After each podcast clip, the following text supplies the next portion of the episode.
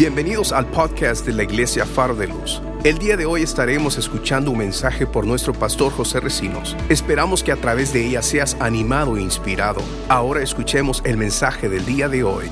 Voy a empezar hoy una serie de sermones. Eh, por el momento tengo tres, no sé si voy a cerrar con esa serie, con tres sermones, pero usted sabe que cuando uno escudriña la palabra va encontrando más, ¿verdad? Pero voy a, hablar de el corazón de un visionario. Amén el corazón de un visionario. Voy a empezar con el corazón perfecto. Un corazón perfecto. Amén. Y vamos a ver qué es lo que la Biblia nos tiene que hablar acerca de esto. Ah, así que quiero que lea, en, eh, abra su Biblia o hágale un clic a su teléfono o a su tableta. Ahí en el segundo libro de Crónicas, yo voy a leer de la versión Reina Valera. La versión Reina Valera es la única eh, traducción que reza de esta manera, que lee de esta manera, porque es una traducción formal. Amén. La nueva internacional, la traducción viviente son ya traducciones con un lenguaje más amplio, entonces no tienen la formalidad de la versión Reina Valera. Y por eso eh, siempre hemos dicho que ninguna versión es mala, todas son muy buenas, eh, y que está a elección nuestro cuál, versión vamos a poder eh, entender mejor. Pero observe lo que dice en el capítulo 16 del segundo libro de Crónicas, verso 9. Dice la palabra, porque los ojos de Jehová contemplan toda la tierra. Esto es para aquellos que piensan de que Dios, se abandonó, Dios abandonó la tierra, abandonó al ser humano, ya no tiene, ya ni siquiera nos ve. Muchos que dicen, en esta pandemia Dios se alejó. ¿Dónde está Dios? No, la Biblia dice que Él contempla toda la tierra. Amén. Pero la contempla con un propósito. La contempla para mostrar su poder. Y aquí pudiéramos encerrar muchas cosas. Poder, podemos hablar de gracia, favor, bendición, misericordia. O sea, para poder mostrar su poder, su gracia, su favor, su misericordia, Amén. A favor de los que tienen corazón perfecto. Wow. Padre, en el nombre de Jesús, oramos para que en esta mañana tu palabra nos pueda bendecir grandemente. Háblanos, Señor, a nuestro corazón desde tu corazón. Y permite que tu palabra nos edifique, nos enriquezca espiritualmente hoy pueda nutrirnos, pueda, Señor, tu palabra fortalecernos, eh, eh, Señor, exhortarnos, consolarnos. Usa tu palabra para hablar a nuestra vida. Y a ti, Jesús, te damos toda la gloria porque solo tú eres el único de recibirla. Gracias por esta mañana. Gracias por cada familia que está aquí presente y por cada uno de tus hijos. En el nombre de Jesús. Amén y amén. Tome asiento, hermanos. Me identifiqué mucho con la prédica de nuestro hermano Jonathan hoy en la mañana a las ocho y media, porque fue una prédica que tiene mucho sentido en cuanto a lo que vamos a hablar hoy, aunque cuando, pues obviamente eh, le dimos el privilegio de predicar, yo, yo cuando doy el privilegio de predicar no le pregunto a los hermanos que van a predicar de qué van a predicar, eh, le damos esa libertad. Eh, ni tampoco les pido que me manden sus notas para revisarlo, ¿no? No, al contrario, confiamos en todos los predicadores y que ellos eh, busquen en la presencia del Señor cuál palabra eh, va a ser de bendición para nosotros. Pero me gustó mucho el mensaje que predicó nuestro hermano Jonathan, el pastor Pablo ahorita leyó el Salmo 13, que fue la base de la prédica de esta mañana. Y me alineé mucho a él porque pues obviamente nosotros sabemos lo que está pasando la familia de ellos con su padre allá en Argentina, está muy delicado de salud. Y obviamente eh, me ministró mucho eh, esa palabra porque anoche yo me acosté pensando de la manera como pensó el salmista en el Salmo 13, viendo lo que hoy mi esposa ha estado pasando durante ya casi 10 meses, eh, yo le preguntaba eso al Señor, ¿hasta cuándo? ¿Hasta cuándo, Señor? Y eh, obviamente eh, le pedí, Señor, déjame saber, alúmbrame. Y la palabra de hoy me habló. Hoy en la mañana me habló. A pesar de que cuando empecé a preparar esta, esta, esta prédica, que hace muchos años yo la compartí, eh, aunque hoy le estoy dando un enfoque en base a lo que eh, queremos hablar del corazón de un visionario. y desde ahí yo quiero que podamos eh, ir entendiendo la prédica, ¿no? Pero esta palabra eh, yo se la prediqué a, a, los hermanos de las 5 de la tarde, eh, creo que fue la semana pasada, el domingo pasado, les di la premiere ¿no? de, de, esta palabra. y hoy voy a compartirla con ustedes porque, como les dije, son tres, tres sermones en línea del corazón de un visionario. Sabe que cuando yo era estudiante del colegio bíblico, yo me gradué en junio del, del 1985. Una de las primeras cosas que hice cuando llegué a Estados Unidos, que llegué a la ciudad de Nueva York, por motivación de un amigo personal, eh, me metí a estudiar. Eh, no lo hice con ningún, ni siquiera con el afano de pensar que un día Dios me iba a llamar al ministerio, sino simplemente quería estudiar la palabra del Señor. Y este amigo me motivó mucho, entonces me metí al colegio bíblico. En aquel entonces eh, una de las iglesias del área tenía un branch del Logos Bible College. Eh, el main campus está en Florida. Y en la ciudad de Nueva York tenían tres branches, uno en, Queens, otro en el Bronx y otro en Brooklyn. Y yo empecé a atender el branch que estaba en Brooklyn. Eh, eso lo hice, a, eh, creo que fue a mediados de 1982. Y en el 85, yo fui de los que empecé a adelantar créditos y porque el colegio bíblico era en base a créditos. Y entonces ya en el 85, en junio de 1985, yo me estaba graduando del colegio bíblico. Pero durante el tiempo que fui estudiante, eh, los tres branches que habían del Logos Bible College, allá en la ciudad de Nueva York, hacían eh, algunos eh, servicios estudiantiles. Y llegaban muchos predicadores, algunos predicadores de Florida, otros pastores que llegaban y los invitaban a predicar. Y siempre escuchaba que pues, Dios andaba buscando eh, un joven esforzado, un joven valiente. Dios andaba buscando un, hombre de valor, un hombre con integridad. Y muchas veces eh, se aseguraba lo que Dios andaba buscando. Yo no sé si usted se ha hecho la pregunta, ¿qué es lo que Dios anda buscando en mí? ¿O qué es lo que Dios anda buscando de nosotros como iglesia? Y no fue hasta cuando me topé con este verso que me di cuenta que eh, me di cuenta de la realidad de lo que Dios andaba buscando. Y de momento me alegré porque por fin encontré lo que Dios andaba buscando. Pero me entristecí mucho porque lo que Dios busca, como que yo no cualificaba. No sé si le puso atención al verso. La reina Valera ah, eh, eh, lee de esta manera, porque los ojos de Jehová contemplan toda la tierra para mostrar o manifestar su poder a todos aquellos que tienen corazón perfecto. En, la, versión de, en las versiones de inglés, solo la King James habla de un corazón perfecto, perfect heart. Eh, y cuando yo me topé, en aquel entonces yo era reina valerista, o sea, yo leía mucho la Reina Valera, por eso me topé con este verso. Yo dije, wow, por fin encontré lo que Dios anda buscando. Él rodea toda la tierra y anda buscando un corazón perfecto.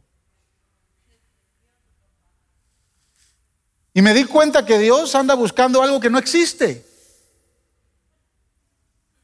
Si haríamos una encuesta hoy, me gustaría saber que levanten la mano los que tienen corazón perfecto. Siéntase con la libertad. Entonces, me doy cuenta de que lo que anda buscando Dios no existe. Yo me entristecí mucho porque realmente yo dije, Señor, yo no cualifico para lo que tú andas buscando. Yo no tengo un corazón perfecto. Y es que la palabra perfecto, hermanos, es una palabra que nos golpea muy fuerte. Nos deja sin posibilidades. Nos deja sin ninguna oportunidad de lograr lo que Dios anda buscando. Hay otras palabras que son más fáciles. Por ejemplo, si Dios dijera, anda buscando un corazón eh, íntegro, pues desde la integridad uno entiende muchas cosas, ¿no? Estas palabras que son más fáciles, tal vez eh, imposible. Voy a hacer lo imposible. ¿Cuántos han dicho eso? Esto está difícil, pero voy a hacer lo imposible por lograrlo. ¿Verdad? O lo difícil, lo, difícil. Voy a hacer, aunque está difícil, voy a, voy a lograr hacerlo. Pero perfecto, hermanos, me turbó. Y en mi confusión traté de investigar a través de la palabra eh, la vida de algunos personajes y me topé con varias sorpresas que se las quiero compartir con ustedes. Amén. Me topé que en ese mismo libro de Crónicas, en el capítulo 15, versículo 17, hablando del rey Asa, mire cómo dice la palabra, con todo esto los lugares altos no eran quitados de Israel. Eso significa que el rey que estaba gobernando no había quitado los lugares altos de la, de la adoración hacia otros dioses. Era, seguía siendo un idólatra. Pero observe, con todo esto los lugares altos no eran quitados de Israel, aunque el corazón de Asa fue perfecto en todos sus días. ¿Cómo la ve desde ahí? Un rey que sigue siendo idólatra, Dios dice que tiene corazón perfecto. Y donde más me chocó, que me crucificó, la, me voló la cabeza, tal vez se la huele a usted también hoy, es que siguiendo leyendo el libro de Crónicas, en el capítulo 22 del capítulo, eh, perdón, capítulo 25 del segundo libro de Crónicas, leyendo del rey Amasías, versos 1 y 2, observe lo que dice. No sé si tienen esas, esas escrituras, hija. Observe, de 25 años era Amasías cuando comenzó a reinar y 29 años reinó en Jerusalén. El nombre de su madre fue Joadán de Jerusalén. Y observa el 2. Hizo él lo recto ante los ojos de Jehová.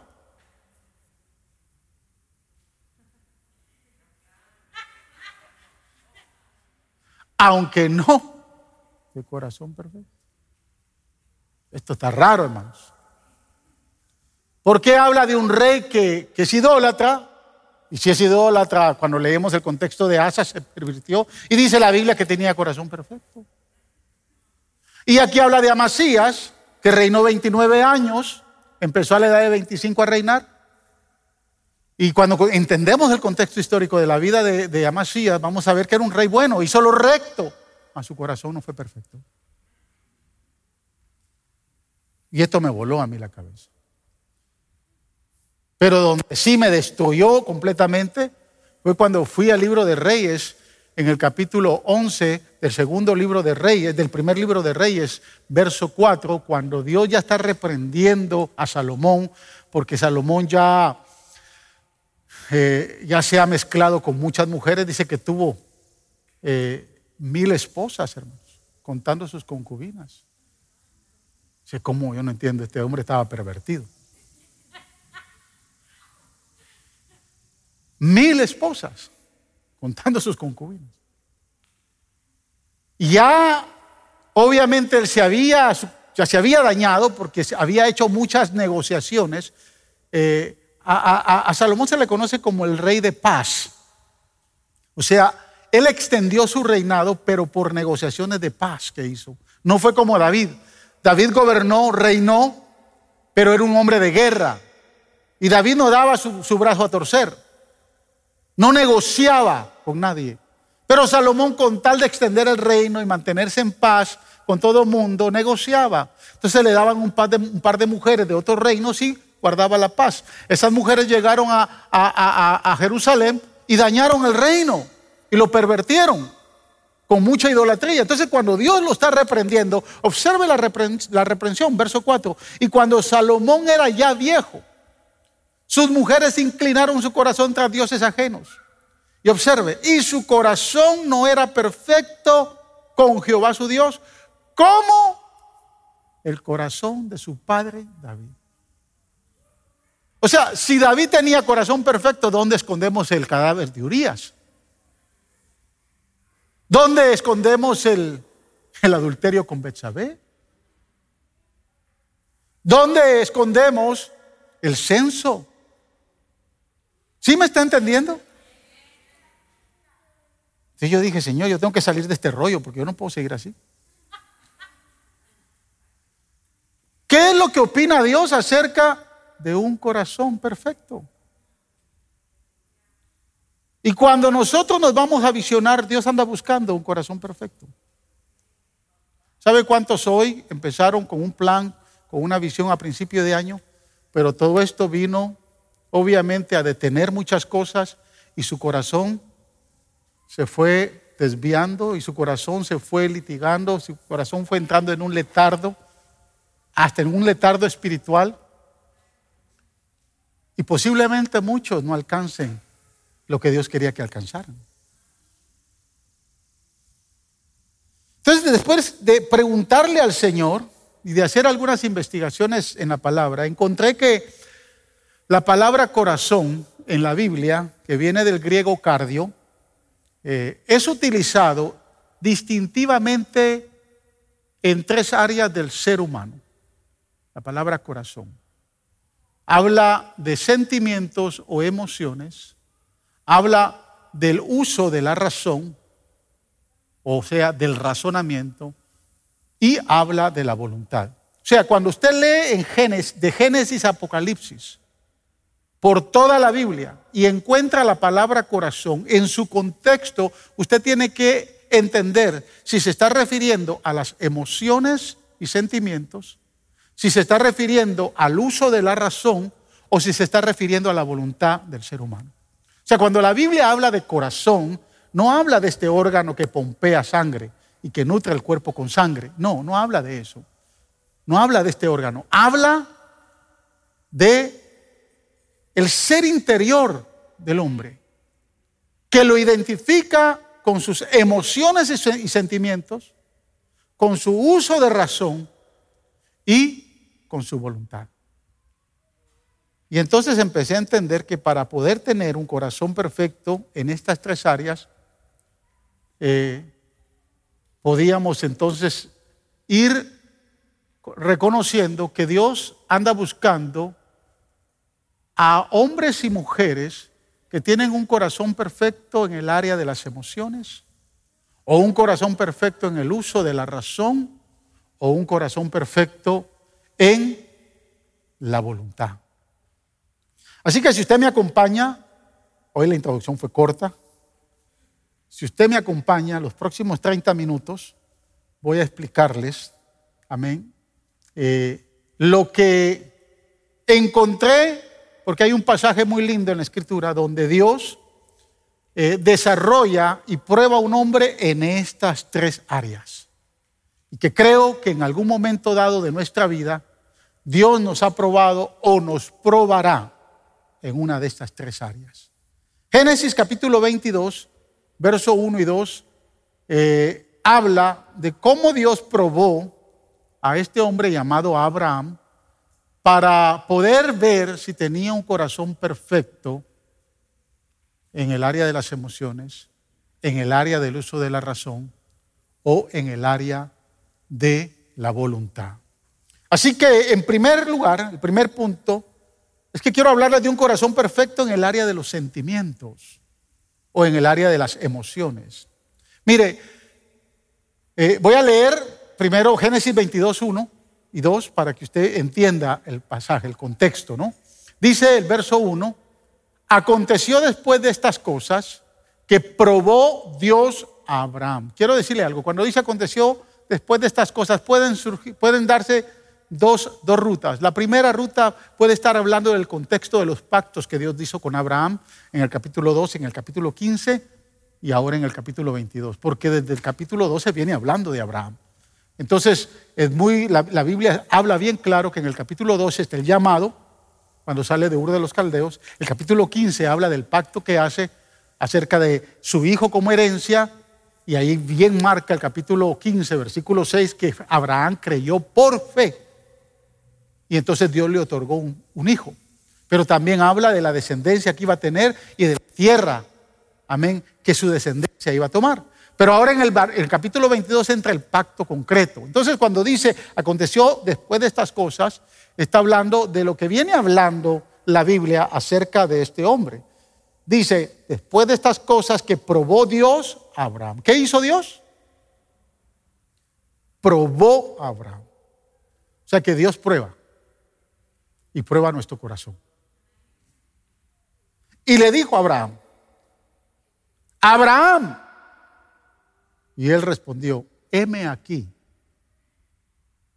Y dijo, toma ahora tu hijo, escuche, tu único, Isaac, a quien amas, y vete a tierra de Moriah y ofrécelo ahí en holocausto sobre uno de los montes que yo te diré.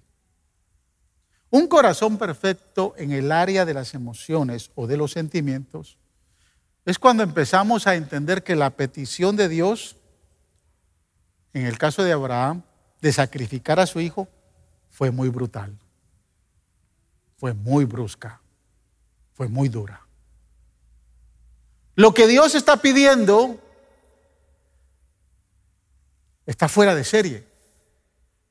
Y usted tiene que entender el verso. Porque Dios le dice, toma ahora a tu único hijo. La pregunta es si era el único hijo que tenía Abraham. No. Ya Abraham gozaba, y algunos, algunos teólogos, algunos exegetas e historiadores dicen que Isaac tenía aproximadamente entre 15 y 17 años, tal vez 12 años, pero era un adolescente. Y si, Isaac tenía 22, eh, perdón, Isaac tenía 17, Ismael, que era el primer hijo de Abraham, tenía unos 22 o 25 años. No era el único. Pero la Biblia aclara algo. La Biblia dice, toma a tu único hijo, Isaac, y aclara, a quien amas. ¿Qué fue lo que empezó a golpear Dios en la vida de Isaac? sus sentimientos y sus emociones. Porque le está pidiendo lo que más ama. No le está pidiendo a Ismael. ¿Sí me está entendiendo?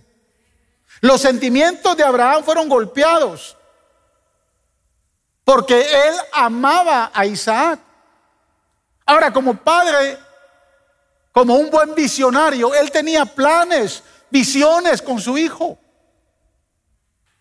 Le pregunto a usted, ¿se ha visionado usted con sus hijos? ¿Sí? ¿Ha planificado, se ha proyectado con sus hijos?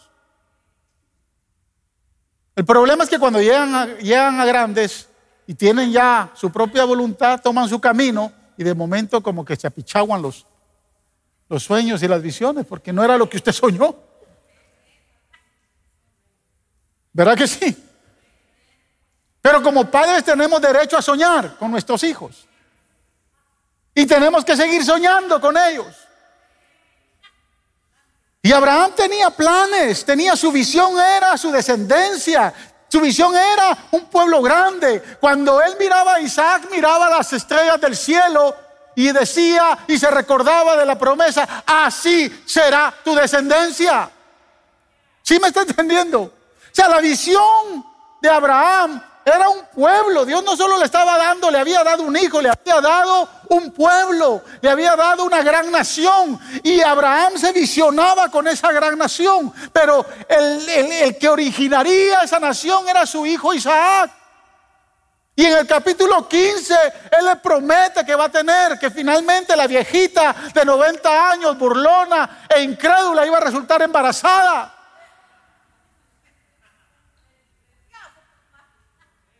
Sí, porque el segundo mensaje que voy a traer de un corazón eh, visionario es un corazón decisivo. Y el último va a ser un corazón apasionado. Pero en un, Bueno, no voy a entrar en la, en la segunda prédica, pero le pregunto, cuando viene la viejita y le dice a Abraham, ok, ya me cansaste. Soy vieja, no puedo tener hijos y tú sigues insistiendo.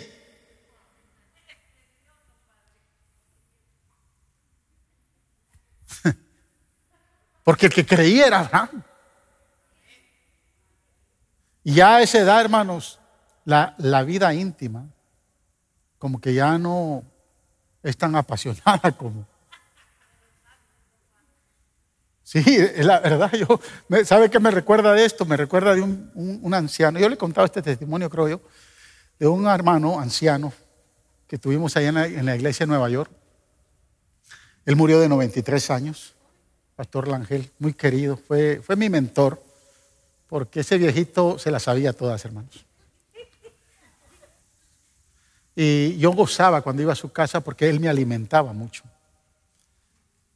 Y él empezó a enfermar, como la edad de 85 años empezó a enfermar. Eh, y cada vez que iba allá a Nueva York, siempre los visitaba a ambos. La esposa era más joven que él, la esposa hoy eh, es viuda, ¿no? Pero ella tiene tal vez sus 86 años ahora porque él murió hace como unos cinco, cinco años atrás. Y recuerdo que una vez que él estaba en el hospital, estaba saliendo del hospital, yo cabal había llegado a la ciudad de Nueva York y la acompañé a ella para ir a buscarlo al hospital.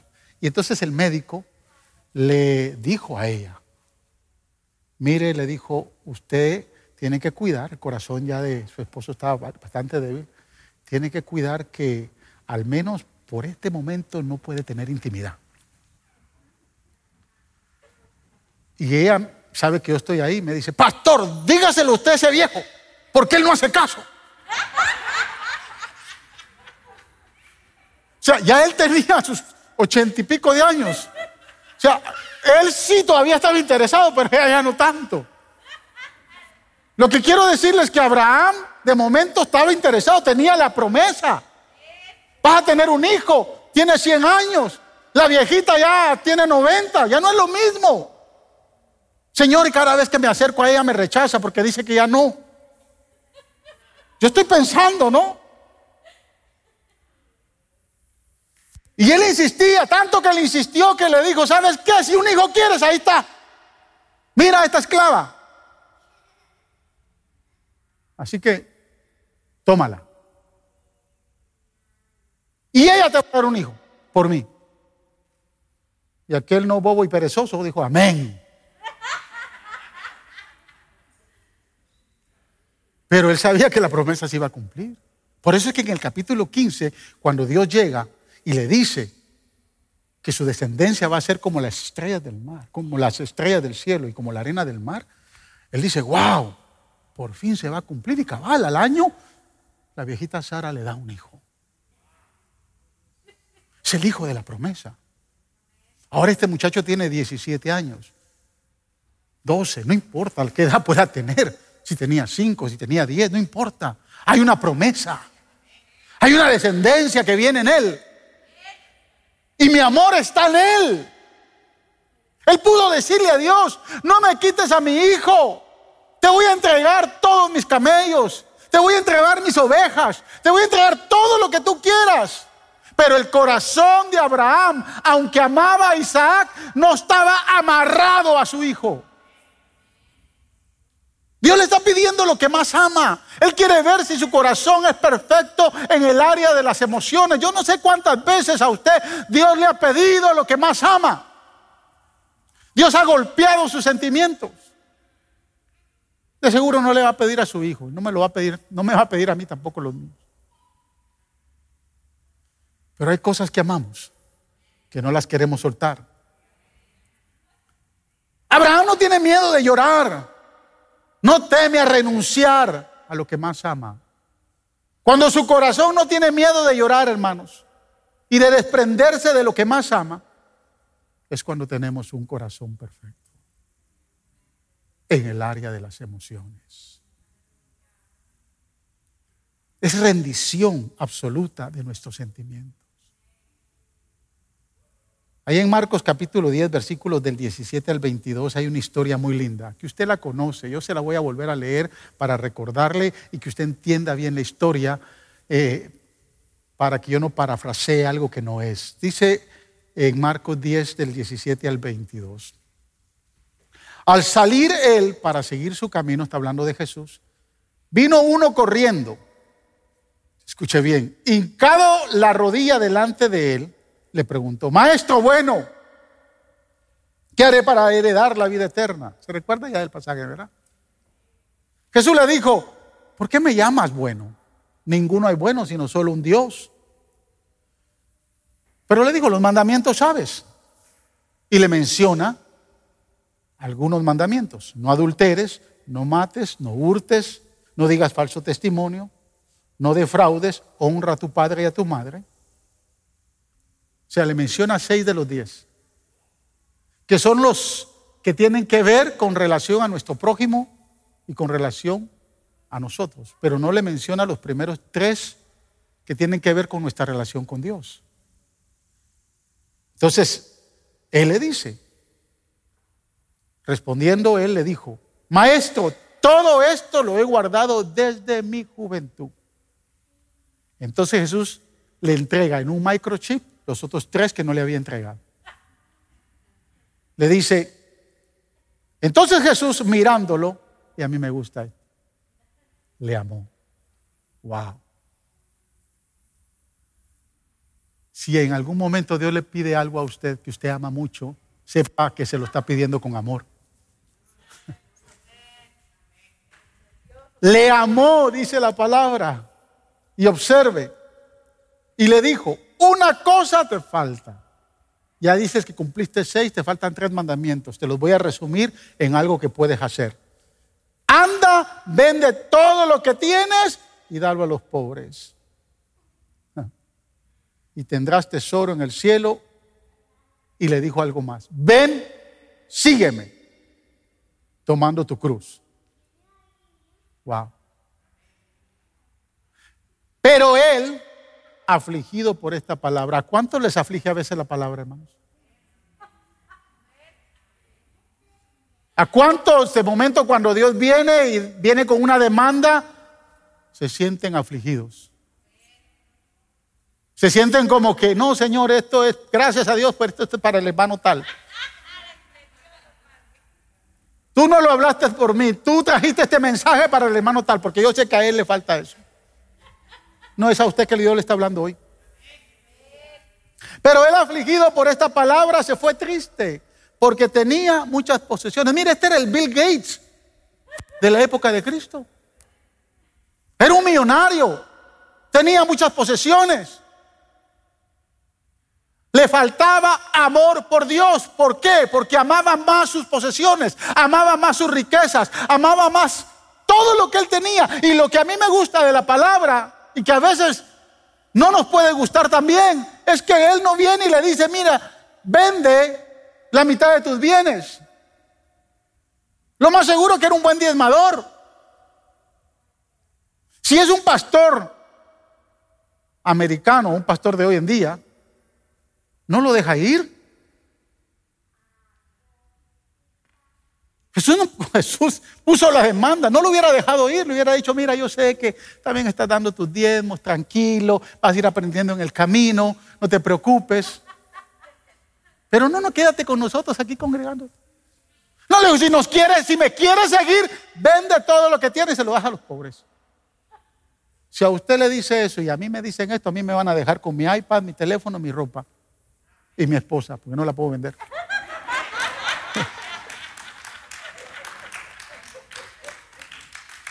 Sí, usted me está entendiendo. ¿Con qué lo puede dejar el Señor a usted si, usted, si el Señor le dice, vende todo lo que tienes? Ah, esa demanda está fea, hermanos. Yo pienso que si Él, el Señor le dice, vende el 95% de lo que tienes y quédate con el 5%, definitivamente no lo sigue porque Él estaba amarrado. Mire, Él no tenía dinero, el dinero lo tenía Él. Él no tenía posesiones, las posesiones lo tenían a él. Entonces un corazón perfecto en el área de los sentimientos es cuando de momento nos hemos amarrado, agarrado mucho de algo aquí de la tierra. Llámese lo que se le llame, llámesele posesión, herencia, hijo, hija. Pero el Señor dijo, el que quiera venir en pos de mí, tome su cruz y sígame. Si quiere ser digno de mí. Eso es lo que dijo el Señor. ¿Qué debo de hacer para heredar la vida eterna? Sí, eres tremendo miembro. Eres uno de los mejores miembros de Faro de Luz. Pero si el Señor lo deja con el 5%, cuando somos probados, hermanos, en el área de nuestros sentimientos, y estos se anteponen a Dios, vamos a fallar la prueba.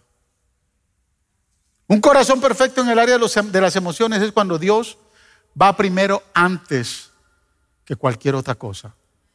Antes que nuestras emociones, antes de lo que más amamos, antes de nuestros sentimientos.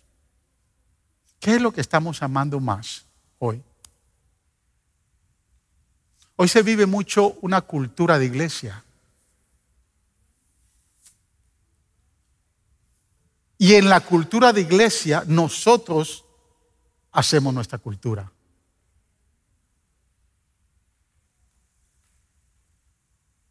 Hoy la emoción del temor ha ahuyentado a muchos y los ha limitado. Es más, hoy el temor está limitando a la iglesia. El miedo está arrinconando a la iglesia a una posición donde la iglesia está dejando de hacer lo que tenemos que hacer. El día viernes yo fui a orar por un hermano, anciano aquí de la iglesia, no anciano gobernante, un hermano anciano.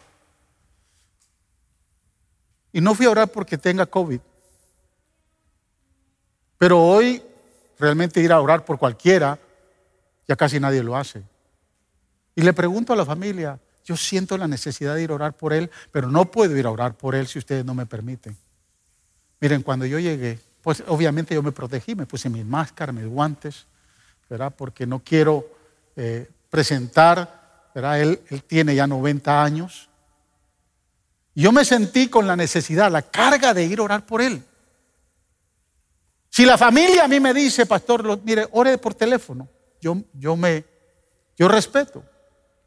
Pero cuando yo les pregunto a, a, los familiares si puedo ir a orar por él, y de la manera como me recibieron, ¿sabe cómo yo me sentí, cómo se sintió él? No sé si me está entendiendo. ¿Hasta dónde el temor a algunos los está limitando? Yo le leí a la Junta de Ancianos hoy que la gente está paniqueada. Y hoy lo googleé. ¿Cuántas personas murieron de influencia en el año 2019 en el mundo? 4.4 millones de personas. Y la gente que ha muerto del COVID no ha muerto ni siquiera dos millones. La influencia mata más. Lo que pasa es que no lo anuncian. Si hoy dijeran la influencia es un virus que mata 4.4 millones de personas, hay que ponerse máscara, hay que hacer esto, hay que hacer lo otro, le tuviéramos el mismo miedo que se le tiene al COVID, se le tuviera a la influenza. El mismo miedo. Pero obviamente los que mueren más de influencia son los ancianos. E igual manera las personas que tienen problemas o condiciones médicas. Es interesante cómo un sentimiento que es parte del corazón puede detenernos en la visión. Pastor Pablo ahorita hablaba de los bautismos. Y el sábado tuvimos, o el, no, recuerdo el día que tuvimos la reunión con los pastores, el lunes, ¿no? o el jueves, que hay que bautizar. ¿Cómo bautizamos? ¿Cómo bautizamos? ¿Cómo bautizamos? Si yo no, no tuvimos una respuesta y toda esta semana, Señor, ¿y cómo bautizamos hoy? ¿Cómo bautizamos hoy? Y el Señor me recordó que hace muchos años yo fui a bautizar a una, a una hermana, hija de una hermana que tenía SIDA. Y en aquel entonces el SIDA empezaba y nadie quería tocar a nadie con SIDA. Nadie. Pero ella se convirtió, entregó su corazón a Cristo. Estaba muy, muy débil, muy delgadita. Y me dijo la mamá, pastor, ella no va a poder ir y quiere bautizarse. Pues la bautizamos en la tina de su casa. Y llegué a la tina de su casa donde los pastores, muchos ni siquiera, porque era el tiempo donde el SIDA era una infección que, que cualquiera que decía que tenía SIDA lo miraban mal y apártate de mí, Satanás. Sí, son las miradas que traen estas plagas. Miren, dentro de dos años se va a hablar del coronavirus. Y nadie le va a hacer caso. Ahorita hay mucha gente que ya no, le estamos haciendo caso. Obviamente hay muchos con temor. Entonces, en estos días yo me, ¿cómo bautizamos, Señor? Y dije, bueno, aquí hay jóvenes que vamos a bautizar. Le vamos a dar autoridad a los padres en el día que vamos a bautizar, que bauticen a sus hijos en la tina de su casa. Y aquellos adultos que quieran que el pastor vaya a su casa, los va a ir a bautizar a su casa. Y se acabó el tema. Hay que seguir bautizando en medio de la, de la pandemia. Tenemos que seguir predicando en medio de la pandemia. Ahora vamos a bautizar al que se quiera bautizar así. El que no se quiera bautizar así, pues yo vamos a respetar. Lo que quiero decirles es que los sentimientos o nos amarran, ya sea porque tenemos un temor, ya sea porque amemos algo y nos van a detener a hacer la voluntad de Dios. Y Dios hoy está probando gente, anda buscando gente, anda buscando creyentes con un corazón perfecto en el área de las emociones y anda por toda la tierra buscando a ver si encuentra en medio de la pandemia gente que tenga corazón perfecto en el área de las emociones. Eso es lo que anda buscando hoy Dios. Un corazón perfecto en el área del pensamiento. Dios le pide a Abraham algo ilógico, algo que no tiene sentido. Le pide su capacidad de razonar. Por eso me, me identifiqué mucho con el mensaje de nuestro hermano Jonathan en la mañana. Porque Dios le había pedido, le había prometido una descendencia grande cuando él no tenía ni un hijo. Es como aquel que dice, Señor, ¿cuándo me vas a dar un carrito? O sea, venimos a este país pelado, sin nada. ¿Cuándo, Señor, una casa? Y cuando Dios nos la da, ni siquiera oramos para dedicarle al Señor. No sé si me está entendiendo. Dios nos da un carro cuando no teníamos y cuando nos lo da, no le damos raya a nadie.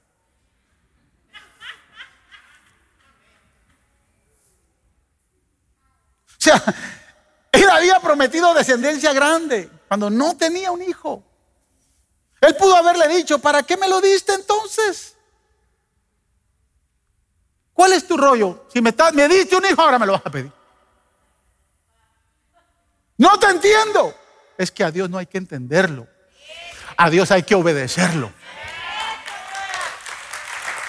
¿Sí me escuchó? Nuestra inclinación como, como, como creyentes es siempre pedirle a Dios explicaciones. Pero a Dios no le gusta dar respuestas. Porque la mayoría de veces Él se queda callado. Siempre hay momentos donde hay preguntas sin respuestas, cosas que no entiendo, eventos que confunden. Yo le conté ahorita. Yo anoche me acosté. Porque yo he venido pidiéndole al Señor, dame una respuesta, ¿qué le está pasando a mi esposa?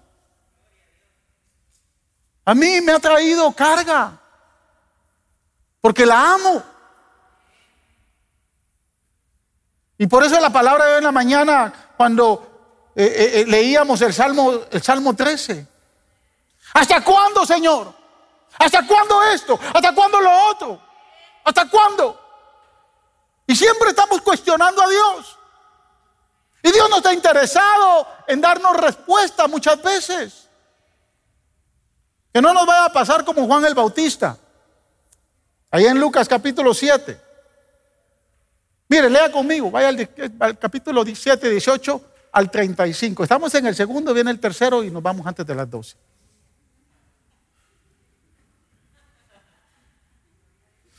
Dice, mire, este, este pasaje es poderoso, hermanos. Yo quiero que usted, usted lo observe, porque usted tiene que observar. Estamos hablando de un corazón perfecto en el área del pensamiento, del razonamiento.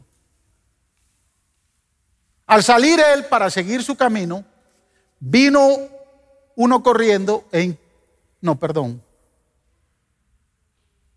No es este. Déjeme ver, déjeme buscarlo.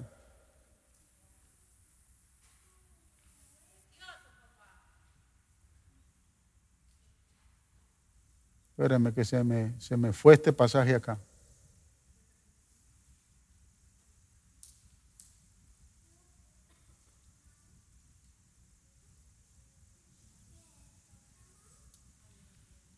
Bueno, un pasaje muy conocido.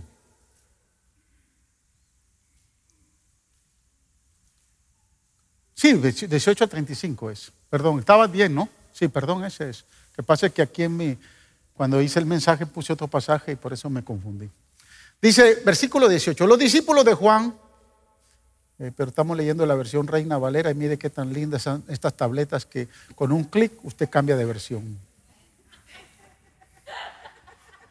Aquellos que me critican que no uso, ah, mire, esta es la facilidad, excepto que tengo que estar seguro de que tenga batería, porque si no, tiene sus desventajas, ¿no? Los discípulos de Juan le dieron las nuevas de todas estas cosas. Y llamó Juan a dos de sus discípulos. Quiero que usted entienda esto. Ya los discípulos que eran de Juan no eran de él, eran de Cristo.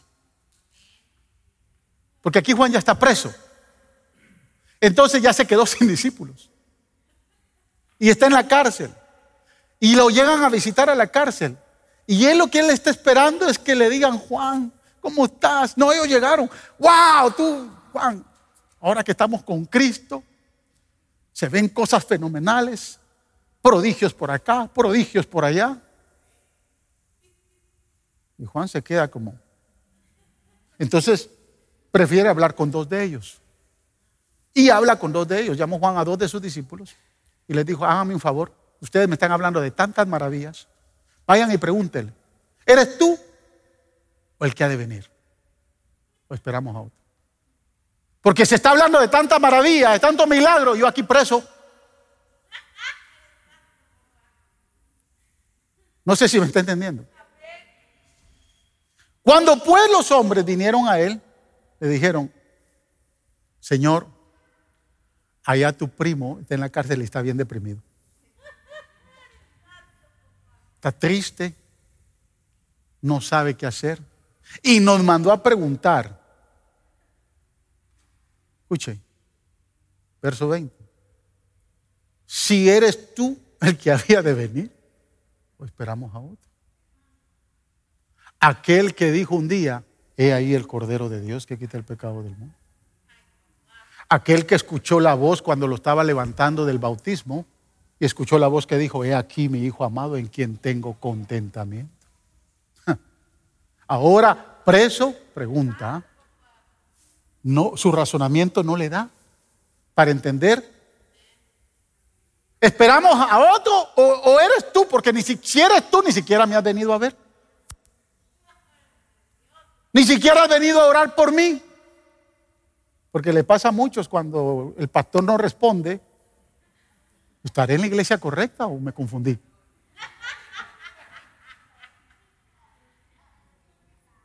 ¿Será que eso no es? Se escuche, a mí me gusta, mire cómo hace el Señor. ¿Eres tú el que ha de venir o esperamos a otro? Versículo 21. Yo si voy, yo espero una respuesta. Pero mire lo que dice el versículo 21. En esa misma hora sanó a muchos de enfermedades y plagas y de espíritus malos y a muchos ciegos le dio la vista. O sea que ellos llegaron a pedirle a, preguntarle si es él o no es él. Fácilmente les hubiera dicho, vayan y díganle que yo soy. Pero no, él se puso a sanar. Y lo dejó ahí esperando. Y si se puso a sanar, el verso 20 ya está bien claro. Verso 21 dice que sanó a muchos de enfermedades. Y si sanó a muchos, no los hizo en media hora, ni en una hora. Fueron muchos los que estaban haciendo Muchos por enfermedades, otros por plagas, otros por endemoniados. Y se pasó todo el día sanando y aquellos esperando la respuesta. Y al rato, ya cuando terminó de, hacer todos los milagros, se dio cuenta que estaban aquellos dos discípulos esperando una respuesta. Y entonces en el verso 22, respondiendo Jesús le dijo, vayan y hacer saber a Juan lo que habéis visto y lo que habéis oído. Vayan y díganle, los ciegos ven, los cojos andan, los leprosos son limpiados, los sordos oyen, los muertos son resucitados y a los pobres se les es anunciado el Evangelio. Vayan y díganle lo que está pasando. Que se deje de estar preguntando tanta cosa. Que empiece a creer que su tiempo terminó y que ahora si le van a cortar la cabeza se acabó. Pero le dijo algo más, que yo creo que no solo lo dijo por ellos ni por Juan, lo dijo por nosotros. Mire, mire, mire, dijo algo más poderoso. Dijo en el verso 20, bienaventurado es aquel que no haya tropiezo en mí. Wow. Voy a aprovechar de la tecnología. La versión nueva internacional dice, dichosos Dichoso el que no tropieza por causa mía. Y esta versión, la traducción viviente, me gusta. Porque dice, y díganle, Dios bendice a los que no se apartan por causa de mí. Aleluya. Díganle que empiece a confiar más en mí. Que yo estoy haciendo lo que Dios me mandó a hacer y que lo que Él, él tenía que hacer ya, ya, ya lo hizo y que se contente por lo que está pasando. Y lo que más me sorprende, escúcheme bien hermanos, lo que más me sorprende es esto. Dice el verso 24, cuando se fueron los mensajeros de Juan, o sea, el Señor esperó que se fueran. Cuando ellos se fueron, mire, le preguntó a la gente, ¿qué saliste a saber al desierto? una caña sacudida por el viento. Más, ¿qué saliste a ver? A un hombre cubierto de vestiduras delicadas. He aquí los que tienen vestiduras preciosas y viven en deleites. Eso ustedes los ven en los palacios. Pero ¿qué saliste a ver al desierto? A un profeta.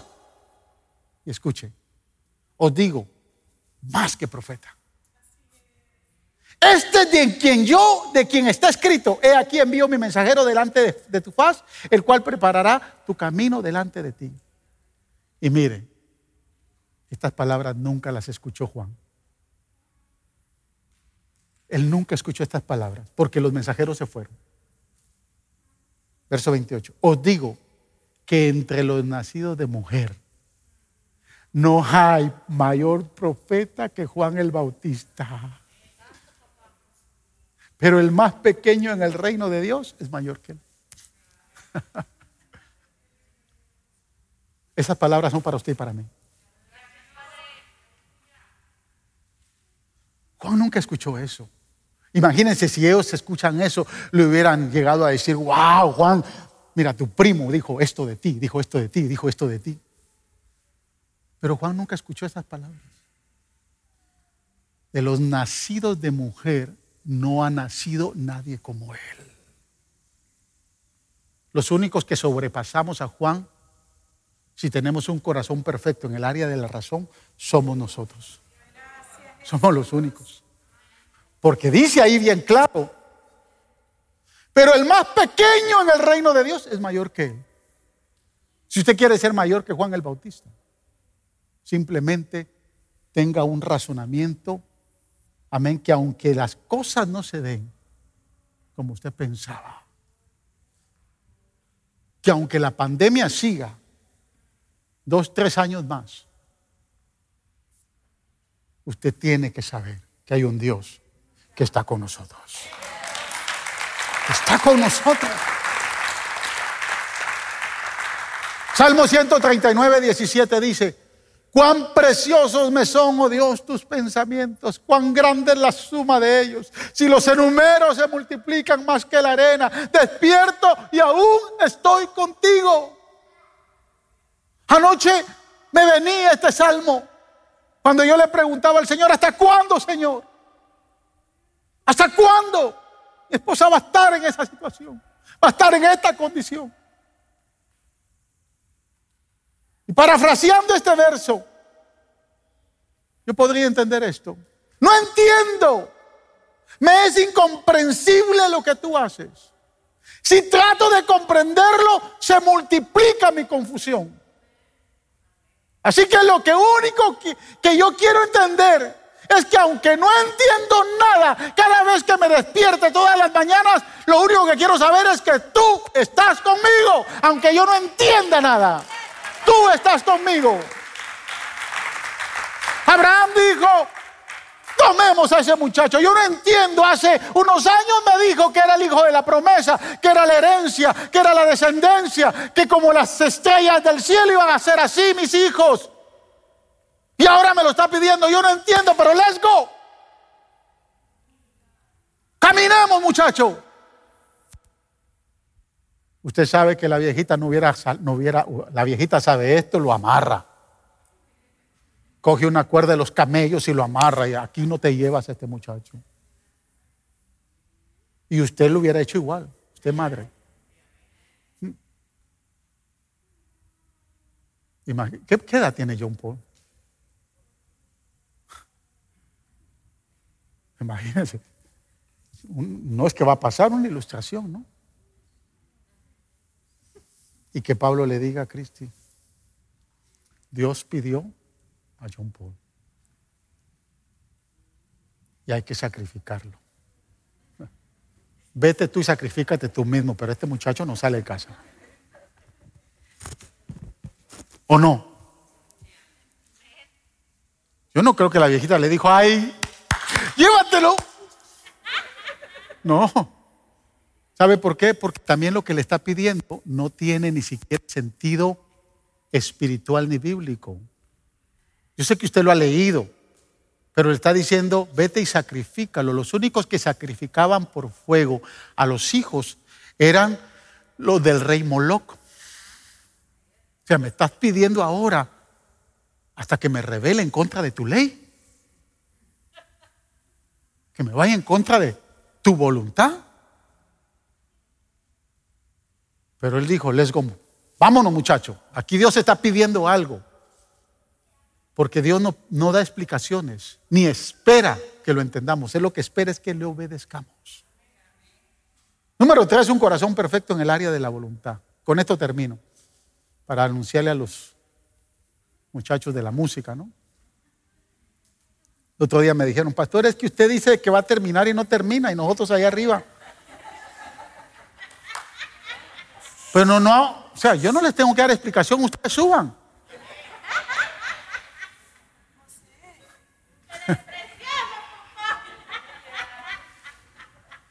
Lo que Dios quiere es obediencia. Ella defiende mucho el ministerio de alabanza, pero es la verdad.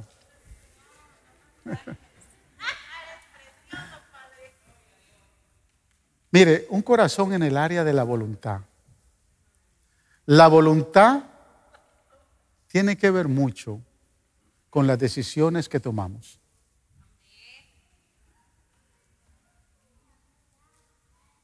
tomar a un hijo y encaminarse a salir en obediencia a Dios, se requiere de haberse desprendido primero de los sentimientos y emociones. Y segundo, de haberse desprendido de nuestra manera de pensar. Si usted no se desprende de sus emociones, si usted no se desprende de su manera de pensar, usted no toma acción. ¿Sí me entendió? Un corazón en el área de la voluntad es moverse en contra de nuestras emociones y en contra de nuestro razonamiento. O sea, en ningún momento Dios nos va a invitar a que actuemos de acuerdo a su voluntad si no tenemos la capacidad de renunciar a lo que más amamos y de renunciar a nuestra manera de pensar. Dios nunca se va a mover a nuestra manera de pensar. Por eso es que la Biblia dice que sus pensamientos no son como los nuestros. Sus pensamientos son mucho más altos. Usted y yo ahorita no sabemos qué va a pasar en los próximos meses.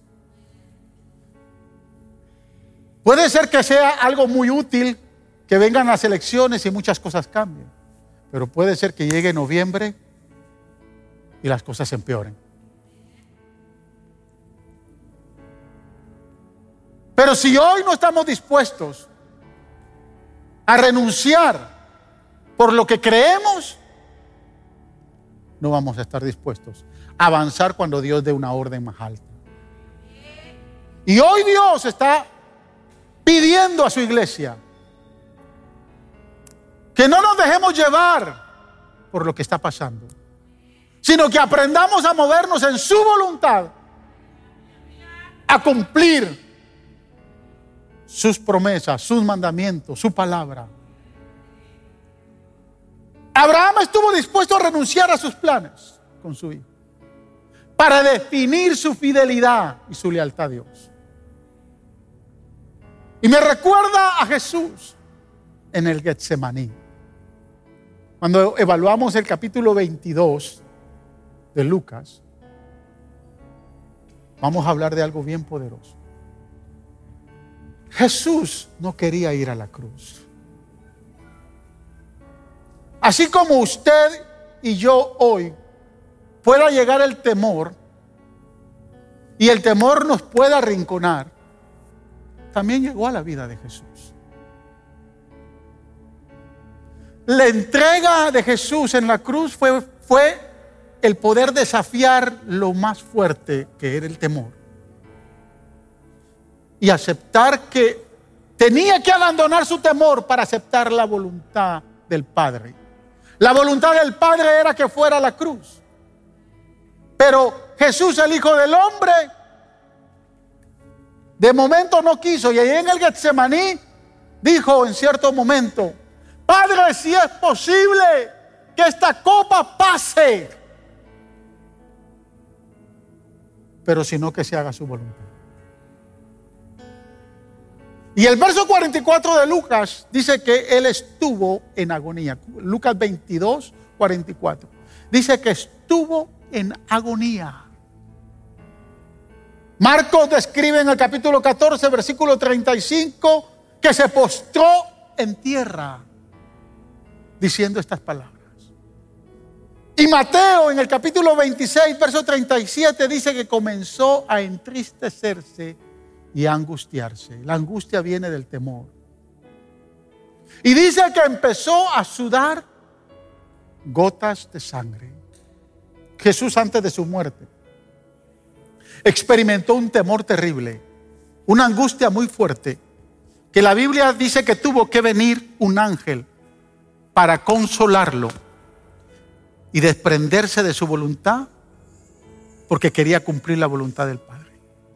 No fue tan fácil. Y dice que empezó a sudar gotas de sangre. A esta condición los médicos la describen como una hematoidrosis. Usted le pregunta a un médico qué es, qué es sudar gotas de sangre o googleelo, le va a salir la palabra hematoidrosis. Es una condición, es cuando la ansiedad grave provoca que se desprendan elementos químicos o sea, esa ansiedad grave. Esa ansiedad fuerte. Ese terror fuerte hace que se desprendan elementos químicos que rompen los vasos capilares y se mezclan con las gotas sudoríficas. Y cuando eso sucede, la persona empieza a sudar gotas de sangre. Cuando se llega a esta condición, podemos decir pues nos desprendemos de nuestra voluntad.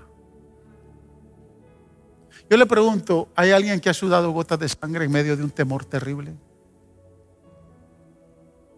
¿A alguien aquí Dios lo ha expuesto a sudar gotas de sangre, a una ansiedad grave, a un terror fuerte que lo va a hacer sudar gotas de sangre? ¿Alguien ha pasado esa experiencia? Yo nunca le he pasado. En muchas ocasiones he tenido mucho temor, pero no he llegado a esa condición. Jesús en el Getsemaní venció el temor. Empezó a sudar gotas de sangre y pudo decir, hágase tu voluntad y no la mía. Porque la voluntad de Dios es buena, es agradable y es perfecta. La voluntad de Dios marca el desprendimiento de nuestras emociones y sentimientos. Marca el desprendimiento de nuestra manera de pensar y de razonar. Y es entregarnos deliberadamente a la voluntad del Padre. Dios desea que tengamos un corazón perfecto. Esto no tiene que ver con los errores que cometemos. Esto no tiene que ver con sus debilidades. Esto no tiene que ver ¿Qué tan santificado usted está? Esto tiene que ver que en un tiempo como hoy, cuando podemos seguir visionándonos en hacer cosas para Dios, podemos ser detenidos porque nuestro corazón está lleno de temor o porque simplemente amamos algo que Dios nos está pidiendo. Tiene que ver con que de momento lo que Dios está pidiendo no tiene uso de razón. Y Dios no quiere mi razonamiento. Dios quiere que mi razonamiento, mi manera de pensar se someta a la manera de pensar de Él. Cuando yo hago eso, no importa qué tanto temor yo tenga, yo voy a actuar. Yo me voy a mover. Por eso es que no tenga temor. Si alguien que está necesitado hoy de cualquier condición, lo llame y le diga, quiero que venga a orar por mí. Cúbrase, vístase, póngase 100 mil mascarillas. Póngase 10, 15, 20 pares de guantes.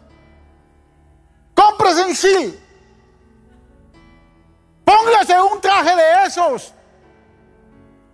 que va a detener cualquier virus, pero vaya y ore por esa persona. Vaya y ponga manos. Libérese del temor. Libérese de cualquier emoción que está deteniendo lo que, que Dios haga su voluntad. Porque Dios quiere usarlo. De lo contrario, cuando pase la pandemia, yo voy a tener que arrancar varias hojas de la Biblia